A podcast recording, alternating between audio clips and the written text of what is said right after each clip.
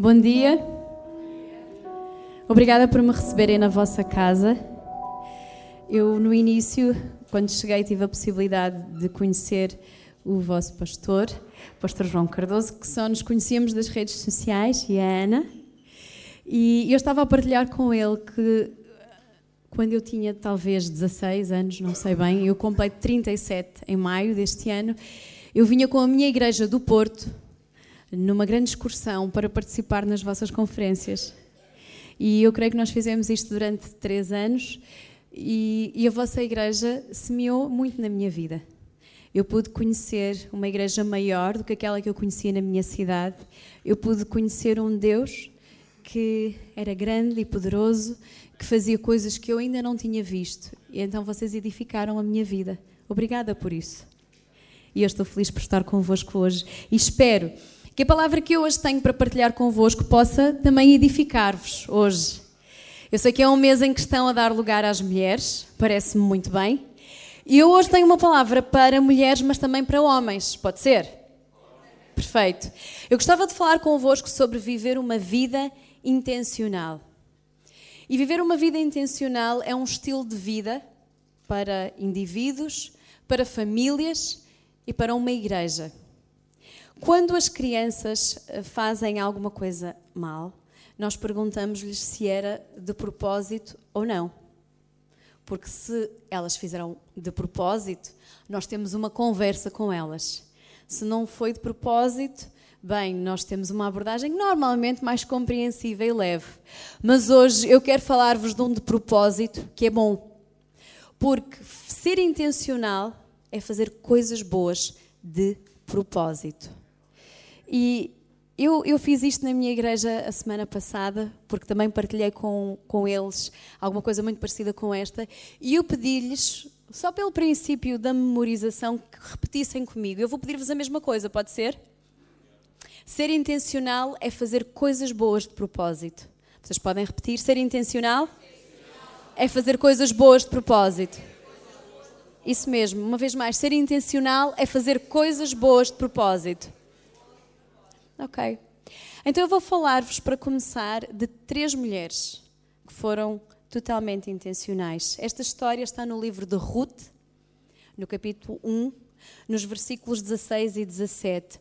Uma mulher chamada Ruth está com a sua sogra, Noemi. Elas estão numa região que é a região da Jordânia e há uma fome muito grande. E uh, Noemi, ela é de Israel e visto que ficou viúva e que perdeu os seus dois filhos e está sozinha com as suas noras, ela decide voltar a Israel porque ouviu dizer que há comida naquela terra. Bem, eu hoje ouvi-vos falar de missão, eu sei que para a vossa igreja não é novo lidar com geografias em que há escassez, em que há fome, em que há pobreza.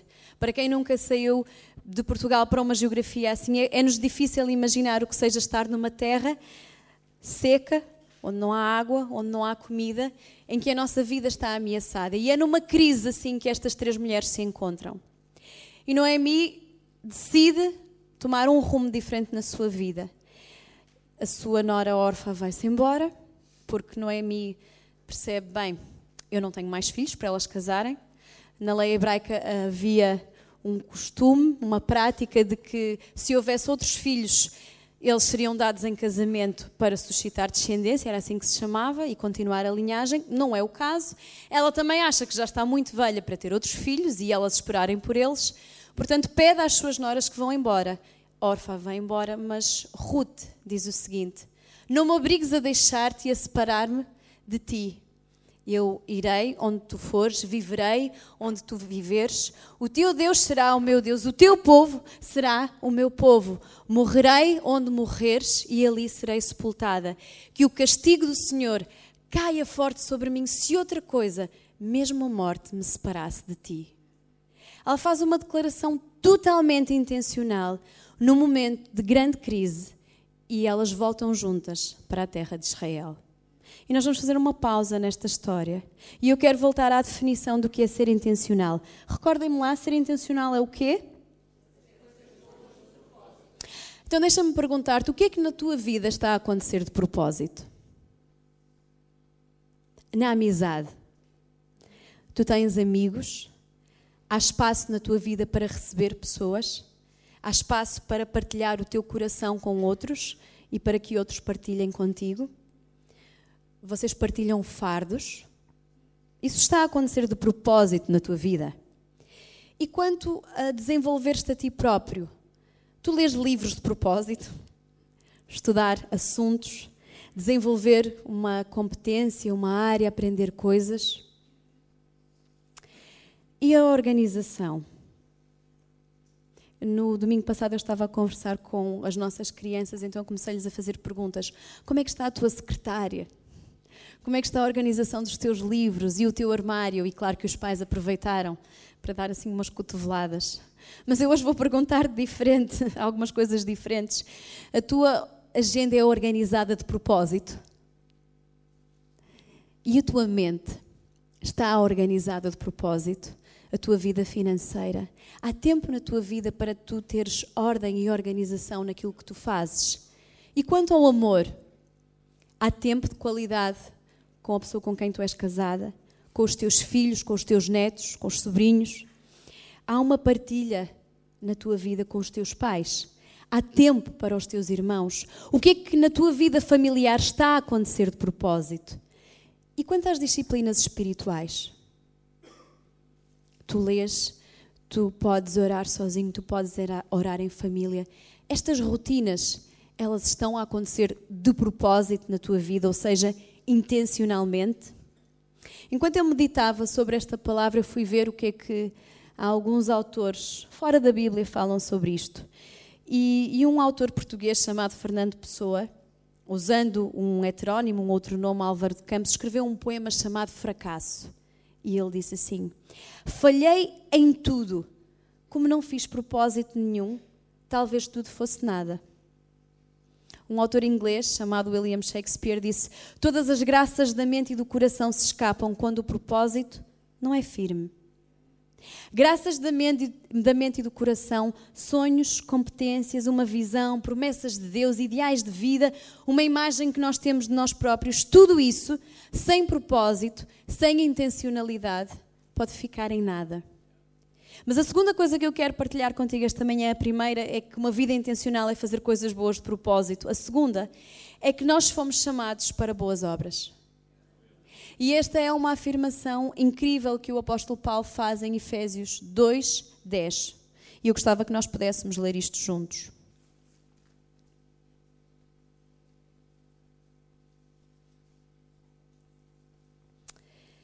Pois somos obra das Suas mãos, criados em Cristo Jesus, para vivermos na prática das boas obras, as quais de antemão Deus preparou para nós. Olharmos para esta palavra, nesta manhã eu quero encorajar-te a ver-te como uma pessoa que foi chamada para fazer coisas boas. O teu ADN, como cristão, dá-te potencial para isso. O ADN é um código único que nos fala sobre uh, natureza, identidade e potencial. Então, aquilo que existe na tua vida é potencial para fazer coisas boas. E coisas boas de propósito. Tu podes hoje sentir que estás aquém disso, ou que não tens sido intencional nesta busca, ou então nunca ouviste sequer falar de alguma coisa assim. Mas esta é a natureza de um cristão. Tu foste chamado para boas obras. Este versículo que acabamos de ler diz que nós somos criados em Cristo Jesus. Quando nós nos convertemos, nós passamos a seguir Jesus e, e, a palavra conversão tem implicado a ideia de mudança. Aquilo que o Espírito de Deus em nós, aquele muda, faz em nós, aquele muda a nossa natureza. Ele dá-nos uma natureza igual à de Cristo.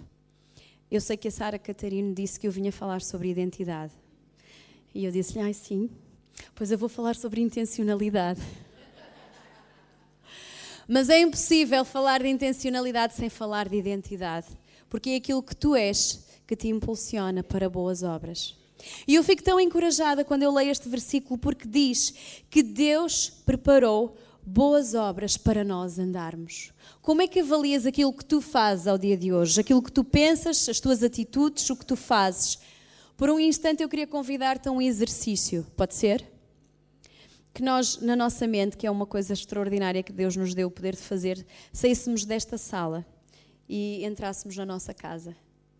Quando tu visitas agora a tua casa e te vês a ti dentro da tua casa, quais são as ações que tu vês a fazer-te, a fazer? Elas são boas obras que Deus preparou para tu andares no teu trabalho. O que é que tu vês? Se tu estás a estudar, quando tu revisitas esse lugar, o que é que tu vês? Deus preparou boas obras para tu fazeres todos os dias. São estas obras que revelam a nossa identidade, que revelam a identidade da nossa família e que revelam a identidade gloriosa da Igreja de Jesus Cristo. Uma das passagens mais apaixonantes está em Romanos 1, quando o apóstolo Paulo afirma que a criação anseia a manifestação da glória de Deus. As nossas boas obras todos os dias, aquelas que Deus já preparou de antemão para que nós andássemos nela, nelas, revelam a nossa identidade e revelam a glória de Cristo aqui na terra. E se tu hoje percebes que tu podes ser mais intencional, se há ações que tu podes melhorar, eu quero encorajar-te. Porque esta não é uma palavra de, um, de fardo, mas é uma palavra de encorajamento e de libertação, porque foi o Espírito de Deus que colocou esse potencial em ti. Então não é alguma coisa que nós carregamos e fazemos com um peso, mas algo que está dentro de nós para nós fazermos. Agora, há momentos da nossa vida em que parece que é impossível nós fazermos boas obras. Esta semana eu conversei com alguns casais que vivem grandes crises e que estavam a dizer: é impossível fazer mais do que aquilo que eu fiz. Eu cheguei ao meu limite, para mim terminou. Não é possível mais. Se nós voltarmos ao livro de Ruth, podemos fazer isso? No capítulo 2. Eu quero ler-te alguma coisa que acontece com esta mulher.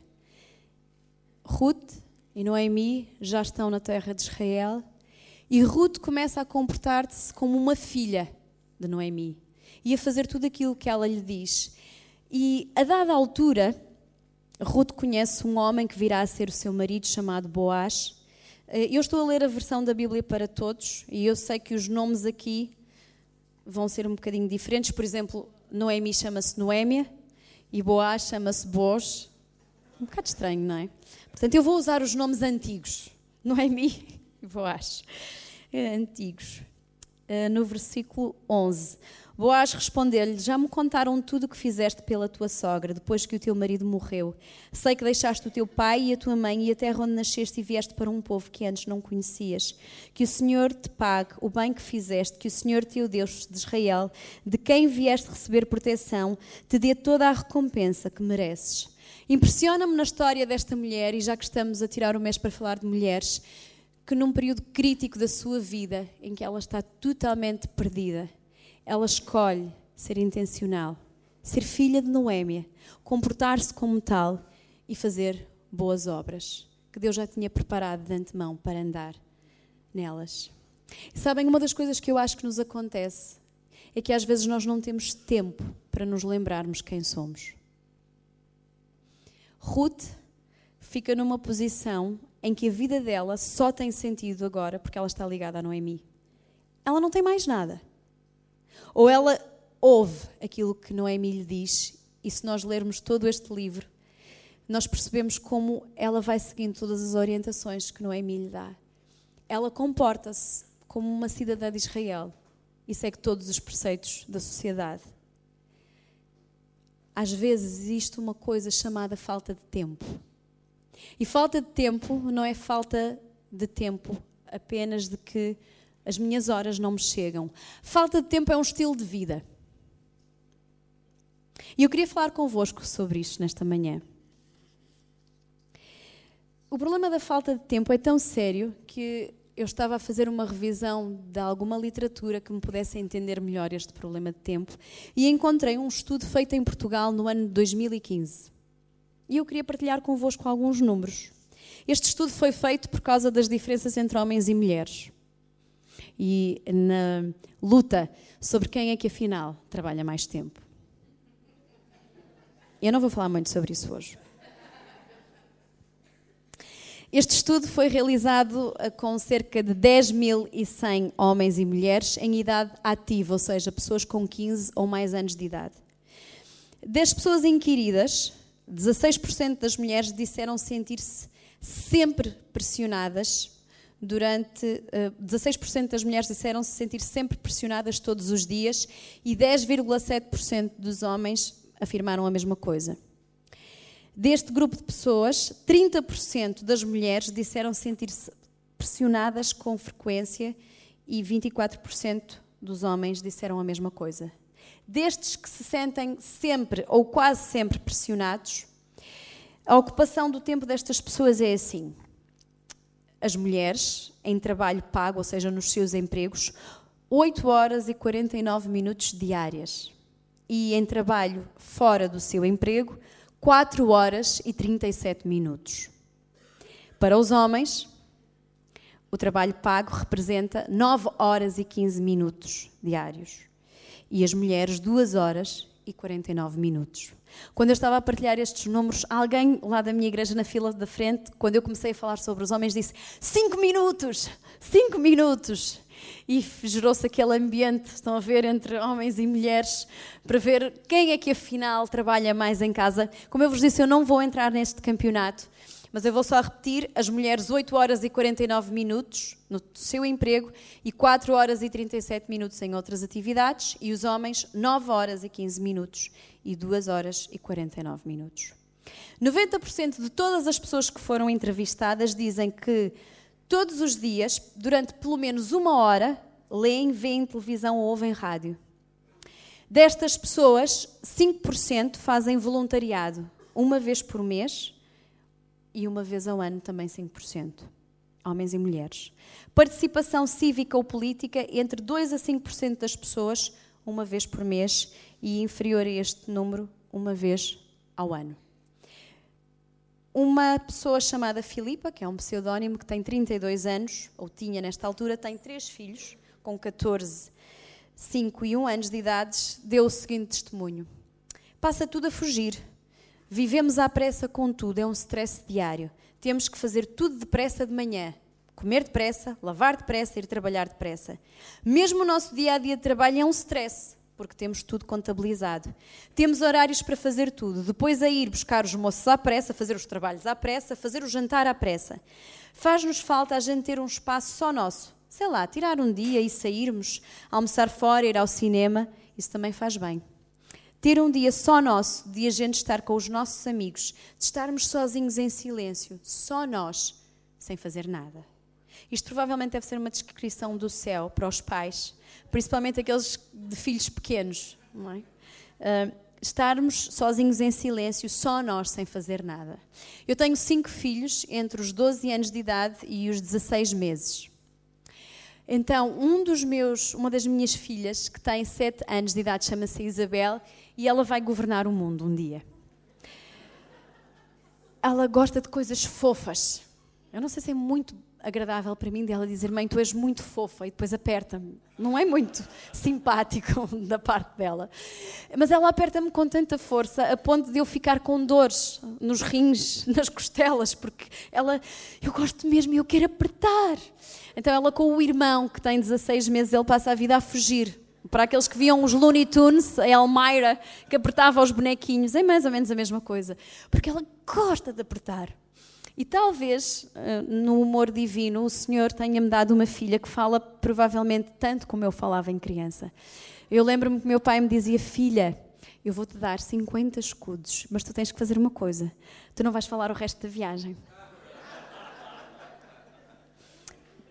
Mas os caminhos do Senhor são misteriosos e aqui estou hoje em cima eu vou falar. Um, será que me pode ajudar? Desculpe. Uh, eu costumo brincar quando as coisas ficam difíceis e eu. Obrigada. Errei em alguma competência do meu trabalho, eu e o meu marido trabalhamos juntos, e eu digo: tu sabes que a única coisa que eu sei fazer na vida é falar. Portanto, se alguma coisa fora disso correr mal, é porque eu estou fora da minha zona de conforto. Mas ela fala muito e às vezes eu tenho que encontrar uma forma subtil ou menos subtil de lhe pedir para ela estar calada porque eu já não consigo mais ouvi-la. E que bom que ela não está aqui esta manhã e eu posso dizer estas coisas à vontade. Uh, porque os, os filhos requerem muito de nós. E não é só quando eles são pequenos. De certeza que há aqui pessoas que até já têm filhos casados e provavelmente têm que os apoiar nos seus casamentos, têm que os apoiar com os netos, têm que os apoiar com as crises. E, e eu imagino que haja pessoas aqui hoje, eu quero encorajar-te, mesmo que tu sintas que estás a levar um fardo muito grande. Em primeiro lugar, eu quero dizer-te: esse fardo não é para ser carregado por ti, porque o fardo e o jugo que tu tens que levar é o do Senhor Jesus. E quero dizer-te outra coisa muito importante. Ainda há muita, muitas boas ações para tu e para a tua família, para ti e para a tua família viverem, porque Deus já preparou essas boas obras para tu andares. O Senhor Jesus abordou o, o, o problema do tempo algumas vezes. No Sermão da Montanha, em Mateus 6,34, ele diz que basta a cada dia a sua dificuldade. Semanalmente, eu sou psicóloga e eu recebo pessoas que estão a viver uma grande crise e muita, muitos dos problemas que eu recebo em consulta têm a ver com o humor. Esta é a área em que eu trabalho mais. E, ou é um tema de depressão ou um tema de ansiedade e de pânico. E nos últimos tempos, a ansiedade e o pânico têm crescido de uma forma avassaladora. Muitos ataques de pânico, muitas crises de ansiedade. Eu queria encorajar-nos a voltarmos para a palavra de Deus. Às vezes parece que as nossas emoções nos possuem, são donas de nós. Mas Jesus disse: basta a cada dia a sua dificuldade. Resistir a pensamentos de ansiedade tentando pô-los só da nossa cabeça ou pará-los não funciona. Quanto mais lutamos contra um pensamento, mais ele volta, tipo bumerangue, com mais força. Mas as respostas que a palavra de Deus diz são poder e são autoridade. Basta a cada dia a sua dificuldade. Numa outra ocasião, Jesus estava com duas irmãs chamadas Marta e Maria. Marta estava muito atarefada, em muitos afazeres e zangada com a sua irmã que estava parada a escutar Jesus. Eu consigo entender Marta. Vá, as coisas não aparecem feitas. Alguém tem que as fazer. Eu creio que durante muitos anos da minha vida eu fui esta mulher que não deixava ninguém sossegar lá em casa, porque havia muitas coisas para fazer. É a minha cultura é fazer coisas. Eu só consegui uh, começar a lidar com isso à medida que os meus filhos iam nascendo e eu era literalmente impedida de fazer a minha rotina habitual. Então, os meus filhos foram uma salvação na minha vida, de mim própria, porque eu poderia levar-me ao limite, non-stop. Mas Jesus disse a Maria que ela tinha escolhido a, maior, a melhor parte. O descanso é uma coisa muito séria para Deus, tão séria que Ele próprio descansou. E o descanso não é só não fazer nada, o descanso também é contemplativo. Parece que só é um bom trabalhador quem nunca para. Quem é um bom dono de casa, não sei se isto já existe na, na, linguagem portuguesa, mas vamos dizer isto, ou uma boa dona de casa, ou um bom aluno, aquele que não para. E estes aparelhos que nós temos, e, oh, eu adoro tecnologia mesmo, permite-me estar em qualquer lugar e estar a trabalhar. Eu adoro. Só há um problema. Faz com que a minha cabeça não perceba que tem de parar porque é fácil eu falar com a minha mãe e fazer uma leitura a seguir e fazer um pagamento bancário, comprar uma viagem, falar com uma amiga que não vejo há 10 anos, tudo isto no espaço de 10 minutos. E isto faz com que a minha cabeça não perceba que tem de parar. Deixem-me encorajar-vos. O descanso é um princípio divino e o descanso é intencional. Tu nunca vais descansar por acaso, só vais descansar de propósito. E descansar também é viver uma vida intencional. Então deixa-me lembrar-te, ou ajuda-me a lembrar contigo nesta manhã, o que é viver uma vida intencional. Obrigada, Cristina. Agora todos, o que é? Viver uma vida intencional. Espetacular, é isso mesmo. Mais tarde, numa altura de grande aflição, e nós poderíamos ler isto em Mateus 26, no versículo 40, Jesus está numa aflição tremenda, porque aproxima-se a crucificação. E eu escuto muitas vezes que Jesus deu-se livremente e deu. E nós vamos ler uma passagem que diz isso daqui a pouco. Mas não foi sem aflição. E ele está a orar e de repente vai ter com os seus discípulos, aqueles que ele levou com ele, e diz-lhes: Não conseguiram ficar acordados ao menos uma hora juntamente comigo. Na maior aflição, da existência e da missão de Cristo aqui, Ele é intencional e vai estar com o Pai. E eu quero encorajar-te, na maior aflição, ser intencional. A crise parece que nos destrói. Uma crise parece que tem o poder de acabar com tudo. Há um teste que uma consultora com a qual eu trabalho costuma fazer às pessoas e aquele teste dá um, um perfil. Mas uma das coisas que nós queremos fazer com aquele teste é perceber qual é o perfil da pessoa em stress. Porque uma coisa sou eu em estado zen, filhos maravilhosos, tudo a correr bem. Mas há 15 dias nós tínhamos que sair para a igreja e de repente alguém não sabia onde estavam os sapatos. E eu estava a respirar fundo porque existe um sítio para os sapatos, para que toda a gente saiba onde eles estão de manhã. A ideia na véspera eu vou pôr os sapatos que eu vou usar de manhã ali, mas não estavam lá. Depois alguém não sabia do casaco. Depois alguém decidiu que não ia sair de casa sem comer a última colher do pequeno almoço e que não se iria levantar da mesa. O bebê, não sei o que é que estava a fazer, andava de um lado para o outro, provavelmente a, a distrair as pessoas com a Isabela atrás dele. E de repente nós vamos sair de casa e o tapete da entrada fica preso no portão. Então nós temos que ir desmontar quase o portão para tirar o tapete, para depois pôr dentro de casa e voltar e sair. E eu pensava, Senhor, isto é um teste eu estou a falhar. Porque as minhas emoções já não estavam só aqui, elas já tinham saído por todo lado. E eu estava já a fazer um tremendo aquecimento vocal, a gritar com toda a gente, porque nós estamos muito atrasados. E as emoções são tão maravilhosas. Nós tomamos boas decisões com as emoções também. Mas tem que haver um alinhamento entre as emoções e propósito. Se nós perdermos perspectiva da nossa intencionalidade, nós podemos ser destruídos. Se Noemi, no seu luto, não se tivesse lembrado que ela tinha uma terra, que ela tinha uma identidade, que ela tinha uma herança, provavelmente aquele luto do marido e dos filhos teria destruído esta mulher. As personagens bíblicas a mim às vezes parecem muito distantes, porque escrito aqui até parece heróico e fácil que uma mulher naquela época conseguisse superar o luto. Mas se eu pensar em mim, em perder o meu marido e os meus filhos, e talvez tu pensares em perder a tua família, é talvez a crise mais profunda ou das crises mais profundas em que nós nos podemos ver totalmente sozinha, numa época em que as mulheres dependiam a todos os níveis dos homens. Socialmente, a integração desta mulher era feita pela existência de um homem que cuidasse dela, o seu marido, os seus filhos, ou no limite, o seu pai, a sua família de origem. Podia ficar como uma indigente e uma perdida uma, na, na Jordânia, ou voltar para a sua origem. Então eu quero encorajar-te, no meio da tua falta de tempo, neste estilo de vida que nós somos convidados a viver todos os dias, a lembrar-te da tua identidade. A tua vida deve ser dirigida não pela falta de tempo, mas sim pelo teu propósito. Será que hoje, quando olhas para as tuas rotinas, elas são em função de um estilo de vida que tu queres ter ou um resultado da falta de tempo? Quero encorajar-te a recuperares o propósito e a intencionalidade. Se for caso disso, se não for, eu quero encorajar-te a continuares na tua caminhada, ok? De estares a viver de uma forma intencional. E eu queria dizer alguma coisa às pessoas que têm filhos, principalmente aqueles filhos que ainda estão à nossa responsabilidade.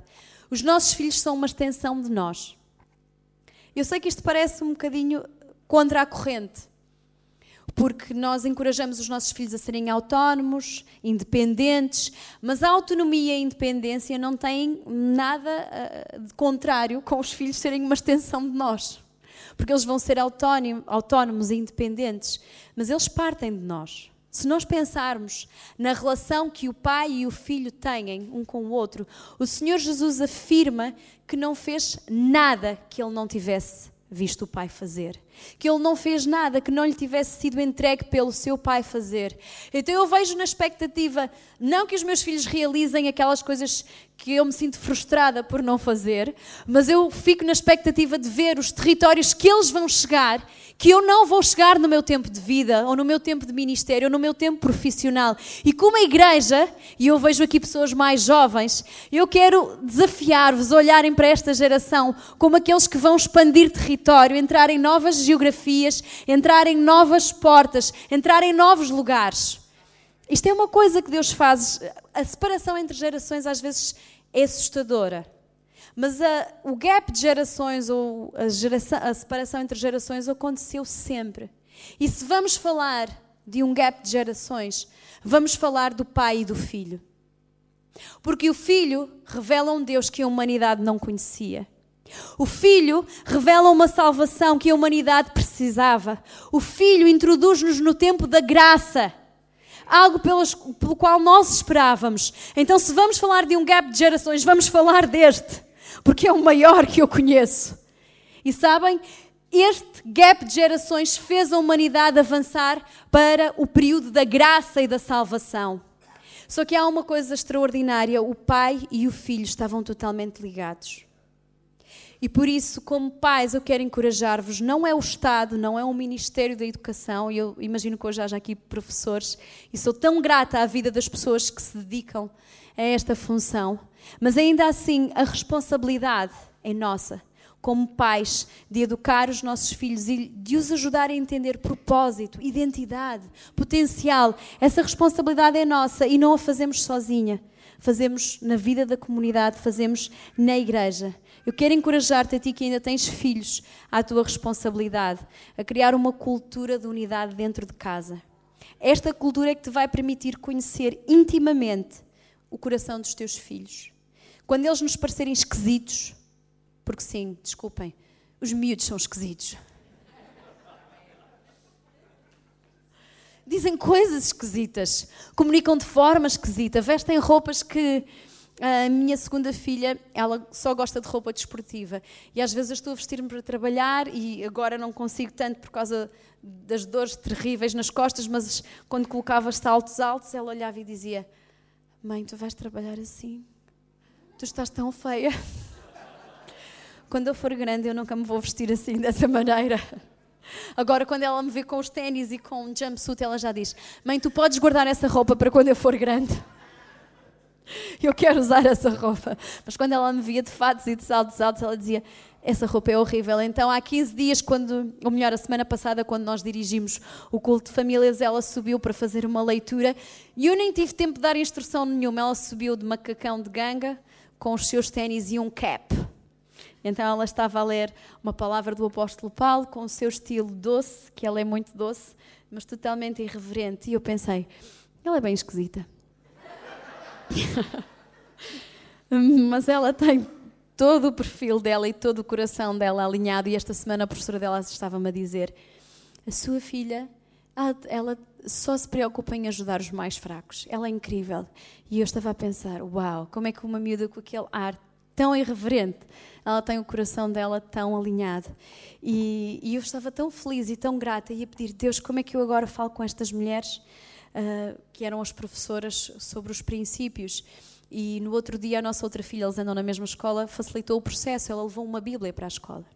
E eu estou a partilhar isto convosco, não porque olhem aqui para mim, que trabalho extraordinário que eu estou a fazer. Não.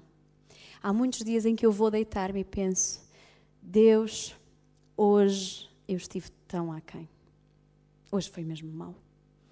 Eu não podia ter dito coisas piores, não, não, não posso, ajuda-me. Uh, e eu estou a partilhar isto convosco, abrindo totalmente o meu coração, ainda que nós não nos conheçamos, porque pensar que nós vamos fazer sempre tudo bem é o princípio para nós nunca fazermos as boas obras que Deus preparou para nós.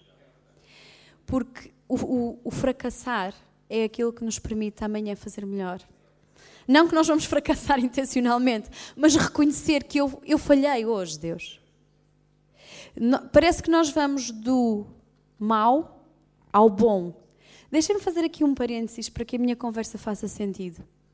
Na nossa natureza, quando nós nos convertemos, foi dos zero aos cem, sem meios termos. A nossa natureza foi alterada. O homem velho, lá estou eu a falar de identidade, morreu. Morreu mesmo. Não vale a pena ressuscitá-lo e pedir a Deus trans, para transformar uma coisa que já morreu.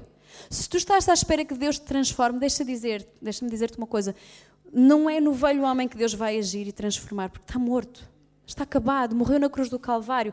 Quando tu te converteste, aquilo que ressuscitou foi um novo homem, foi uma nova mulher. Aquilo que o Espírito de Deus está a fazer é levar-te de glória em glória. Ou do menos mal para o melhor, do menos melhor, do menos mal para o melhor e por aí. E isto chama-se um processo iterativo, porque às vezes parece que é ou eu faço tudo mal ou eu faço tudo bem. Isto não acontece assim. O que vai acontecer enquanto nós andarmos aqui é que, na dependência de Jesus Cristo e do seu Espírito, todos os dias nós vamos pedir: Senhor, leva-me para uma nova glória, leva-me para um novo nível, leva-me para um novo nível. E vamos olhar para o nosso fracasso e perceber: bem, eu hoje fiz assim, não é assim que eu quero fazer amanhã. Isto só se consegue se nós formos intencionais. Se não houver tempo na tua vida para pensar nas tuas ações, não é possível avançar e progredir. E eu não estou a falar de potencial, de eu tenho poder, não é nada disso que eu estou a falar. Eu estou mesmo a falar é do poder de Deus na nossa vida. Eu estou mesmo a falar é do poder da cruz na nossa vida. Esta cruz que nos envergonha tantas vezes e nos faz pensar: Deus, não é assim. Eu quero ser melhor. Faz isso em mim. Faz isso em mim. Isto consegue-se com intencionalidade. Então, para concluir, eu tenho duas partes. A primeira delas, e que eu queria criar uma imagem contigo de alguma coisa que te quero desafiar a fazer, que é dar. E dar significa três coisas. Número um, dá a tua vida numa missão. A primeira letra, dá a tua vida numa missão por um propósito.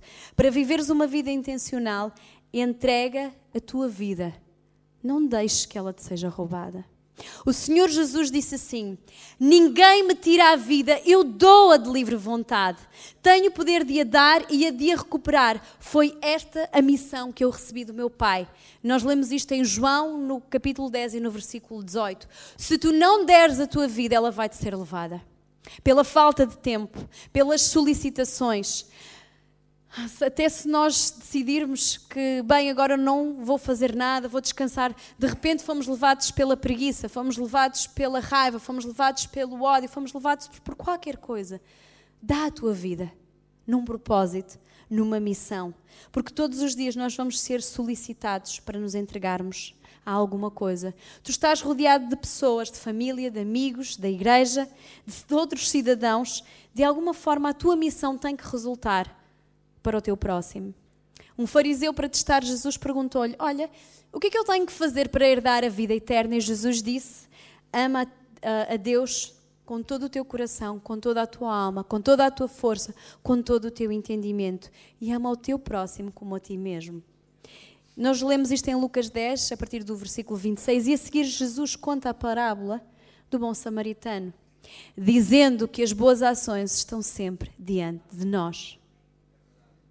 Como igreja, nós temos a convicção de que estamos aqui para ser luz e para ser sal. Verdade? E às vezes parece que isto é uma coisa que tem a ver com grandes obras. Eu creio que também. Mas sabem, as grandes obras estão todos os dias diante de nós, a começar pela nossa casa. Estão nas, no trabalho que nós fazemos, quando alguém se senta ao nosso lado e nós temos intencionalidade para discernir que podemos falar à vida daquela pessoa. Quando nós estamos a decidir do nosso trabalho para aqueles que são profissionais, nós não estamos apenas a fazer uma função que temos que fazer para carregar mais um dia e, e, e ganhar o dinheiro. Não. Deixa-me dizer-te uma coisa. No início, quando Deus entregou a terra ao homem, disse para que o homem trabalhasse e trouxesse ordem à terra. Então, o teu trabalho é uma forma de tu cooperares com Deus aqui na terra para trazer ordem. E eu valorizo muito o trabalho. Porque é ali que nós estamos todos os dias. Quando eu decido bem e com justiça uh, acerca dos meus colegas, acerca dos meus clientes, eu estou a trazer a justiça do reino de Deus. seja ele qual for o teu trabalho, eu quero encorajar-te. Vê-te como alguém que está a cooperar com Deus para trazer ordem aqui na terra. E quando nós falamos de pessoas, do ponto de vista teórico, amar pessoas e trabalhar em função de pessoas é espetacular. Só há um problema: é quando as pessoas são de carne e osso. Porque depois as pessoas são esquisitas, têm o poder de nos magoar, têm o poder de nos desiludir e nós temos que nos relacionar com elas. Vamos voltar à pessoa do Senhor Jesus. Ele deixou o céu para viver no corpo de uma mulher, para ser criado por pais que poderiam ter-lhe feito mal, tê-lo destruído, para mais tarde estar na sociedade.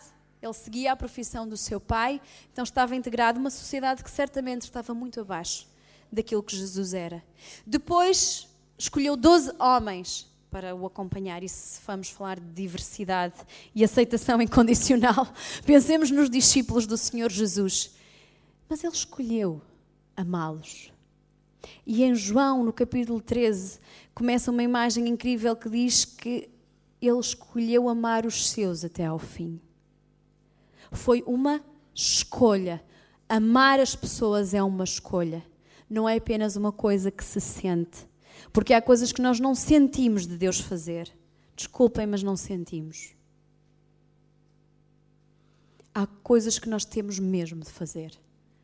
Porque é uma escolha amar. E Jesus fez isto. Então, a primeira coisa é dar. Dá a tua vida numa missão, num propósito. Dá a vida no que tu estás a fazer, no que tu estás a estudar. Faz bem, faz com intencionalidade. Naquilo que tu estás a trabalhar, faz bem, faz com intencionalidade. Como mãe, como pai, como avó, como bisavó, se já for o caso, como tia. Faz bem, faz com intencionalidade. Segunda coisa, anda em propósito. Eu vou recordar-te que Deus te habilita para boas obras, mas tu vais ser todos os dias assediado por outras coisas. Faz isto, faz aquilo, porque vivemos na era da falta de tempo. E essa era instalou-se porque nós de repente podemos fazer tudo. Nós não podemos fazer tudo. Eu gostava mesmo. Eu sou uma daquelas pessoas que eu gostava. Eu tenho um professor na faculdade, quando eu vou falar com ele de alguma coisa, ele diz-me: Quantas horas tem o seu dia? Porque você está sempre a fazer alguma coisa. E eu, eu digo: Epá, eu lamento que seja essa a imagem que eu estou a passar. Mas eu não estou sempre a fazer alguma coisa, mesmo. Eu estou sempre a fazer uma coisa de cada vez e há momentos em que eu estou intencionalmente a não fazer nada. Por isso, senhor professor, esqueça isso. Não, não é possível. Eu já estive aí e correu muito mal. Porque nós temos que andar em propósito. Então, qual é o teu propósito nesta fase da tua vida? É educar os teus filhos pequenos? É cuidar de um casamento que precisa de atenção especial agora? É o teu ministério que está numa fase de crescimento? Qual é a prioridade? O que é que tu tens que tratar agora? Intencionalmente faz isso e, e comunica com os outros. Às vezes também falha-nos isto, não é? Explicar, olha, nesta fase da minha vida eu vou precisar de fazer isto. Eu quero que tu sejas compreensivo a respeito do que eu estou a fazer e que me ajudes e que me apoies. Eu vou voltar daqui a um tempo, vai ser diferente, mas agora comunica intencionalmente. E a última coisa são rotinas intencionais. Primeira delas, oração e contemplação. Quando eu recebo alguém em consulta, perguntam-me: acha que eu devo ir para hum, a meditação? Acha que eu devo ir para o yoga? Acha que eu devo fazer mindfulness? Há umas aplicações agora que dizem assim: não faça nada agora. Eu acho muito triste que nós, como humanidades, tenhamos chegado ao tempo em que uma coisa tem que dizer: não faça nada agora. Ela vai dizer: respira agora, beba agora, dê X mil passos agora. Nós estamos muito automatizados, ok? E eu não conheço nada mais poderoso que a oração e que a contemplação. Intencional. Eu oro no carro, eu oro a fazer outras coisas, mas há um momento em que eu sossego a minha mente e é quando eu me retiro para orar. E tem sido uma salvação na minha vida.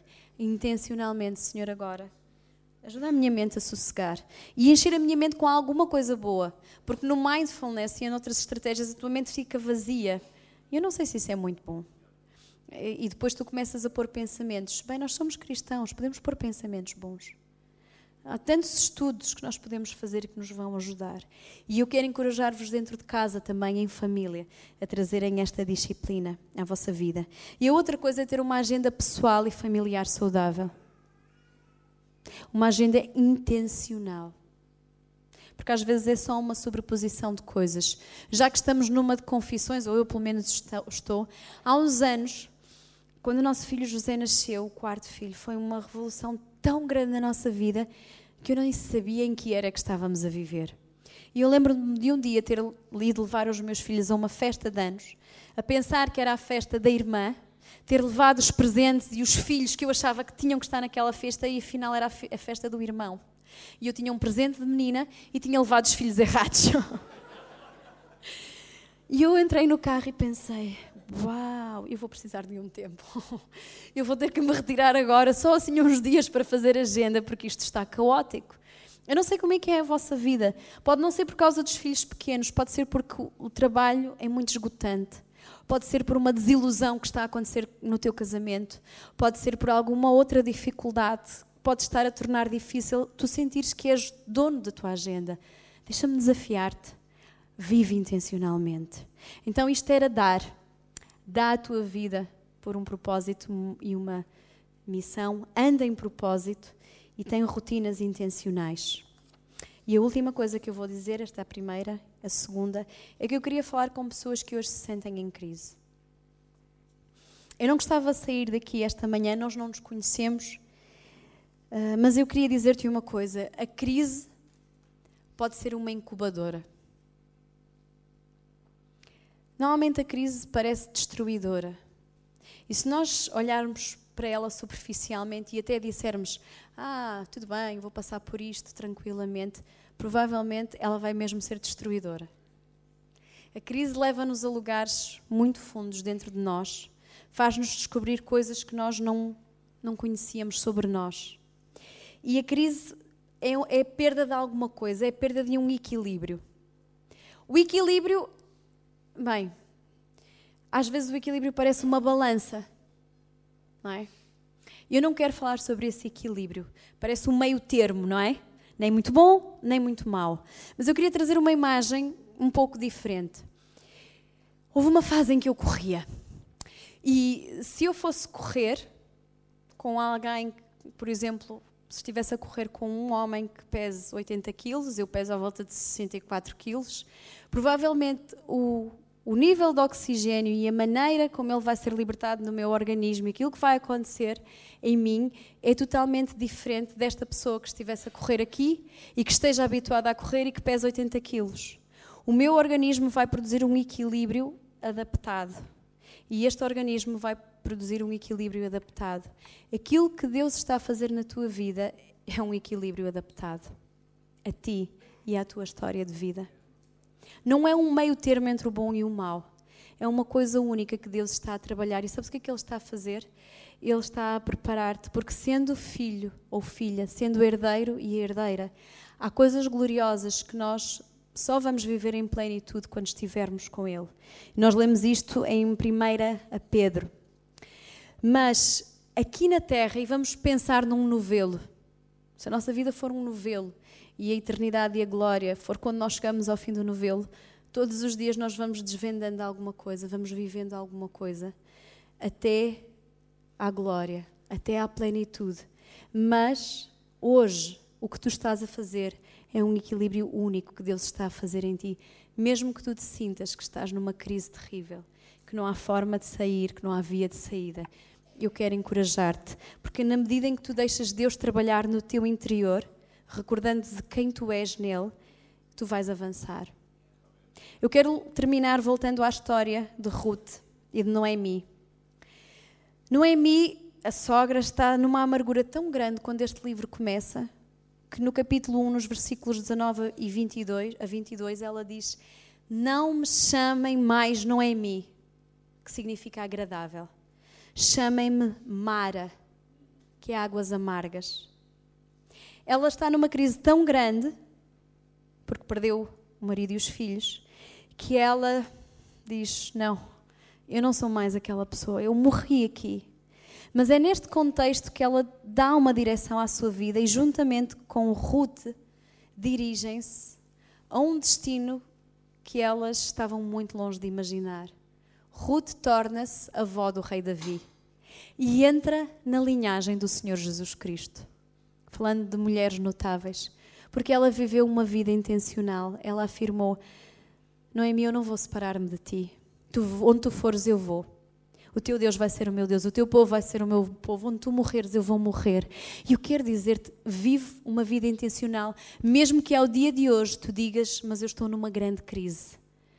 Deus está a trabalhar contigo. A história não se rompeu, a história não acabou. E se tu fores intencional neste tempo de crise, e há crises tão diferentes, coisas que nós esperamos que vão acontecer, como quando nós avançamos na idade e vemos os nossos pais partir. E há outras coisas que são inesperadas. Estes dias eu revi um amigo da minha juventude e ontem, quando nós nos abraçávamos no retiro da nossa igreja, que foi no, no, no Distrito do Porto, choramos juntos porque ele acabou de passar por um processo de divórcio e ele disse: Eu nem nos meus piores pesadelos imaginei que um dia a pessoa com quem eu vivi dissesse: Não há hipótese nenhuma. E minha vida mudou dramaticamente. E agora? O que é que há para mim? E ao mesmo tempo que ele fazia a pergunta, ele respondeu: A única coisa que eu sei ao dia de hoje é que eu estou em Cristo e que ele ainda vai construir uma história comigo. E aquela pessoa em sofrimento encorajou a minha vida profundamente. Então, vive uma vida intencional, mesmo que tu estejas numa crise. Eu posso orar convosco nesta manhã? Senhor, agradeço-te porque tu deste a tua vida, ela não te foi tirada, e eu quero orar em nome de Jesus para que este mesmo Espírito, que é o teu Espírito, esteja em nós e nos faça capazes de nos entregarmos, Senhor, ao nosso próximo que está a viver connosco, àqueles que, trabalham, que trabalham connosco, àqueles que servem na igreja connosco, àqueles que estudam. Senhor, que nós possamos fazer coisas gloriosas a partir das nossas ações diárias. E, Senhor, eu quero orar também por esperança porque quando nós temos esperança, nós podemos olhar, Senhor, para o futuro e, mesmo não sabendo exatamente o que é que tu vais fazer, sabemos que tu preparaste coisas boas para nós andarmos nelas. E eu quero orar, Senhor, por um instilar da tua esperança nesta manhã, que nos faça olhar assim, Senhor, com toda a confiança no Senhor Jesus Cristo, naquele que ressuscitou dentre os mortos e que é a nossa esperança, é Jesus. Que esta esperança hoje, Senhor, na nossa mente, nos nossos corações, nos faça viver aquilo que nós já pensamos que não é possível viver. Senhor, eu oro por alegria, eu oro por paz, eu oro por gozo, Senhor. Eu oro, Pai, por uma vida intencional para irmos de encontro a essas boas obras que tu preparaste para nós andarmos e oro por esta igreja. Senhor, que possa andar, Senhor, eh, vitoriosa e intencional. Rumo, Senhor, a pessoas e histórias de vida que aguardam a manifestação da tua glória. E eu oro para que os, estes ministérios desta igreja sejam totalmente intencionais no seu foco, numa urgência de alcance, Senhor nesta iniciativa de evangelismo agora. Eu oro, Senhor, por uma porta grande e eficaz que lhes seja aberta no nome do Senhor Jesus. Eu oro por uma urgência, Senhor, um fervor do teu espírito que nos ajude a parar de olhar para nós próprios e olhar em direção ao outro, Senhor. A não ter medo de dar a nossa vida, sabendo que nós a estamos a entregar, Senhor, em última análise a Ti, Senhor. Eu oro em nome de Jesus por uma grande colheita. Em nome de Jesus. Amém.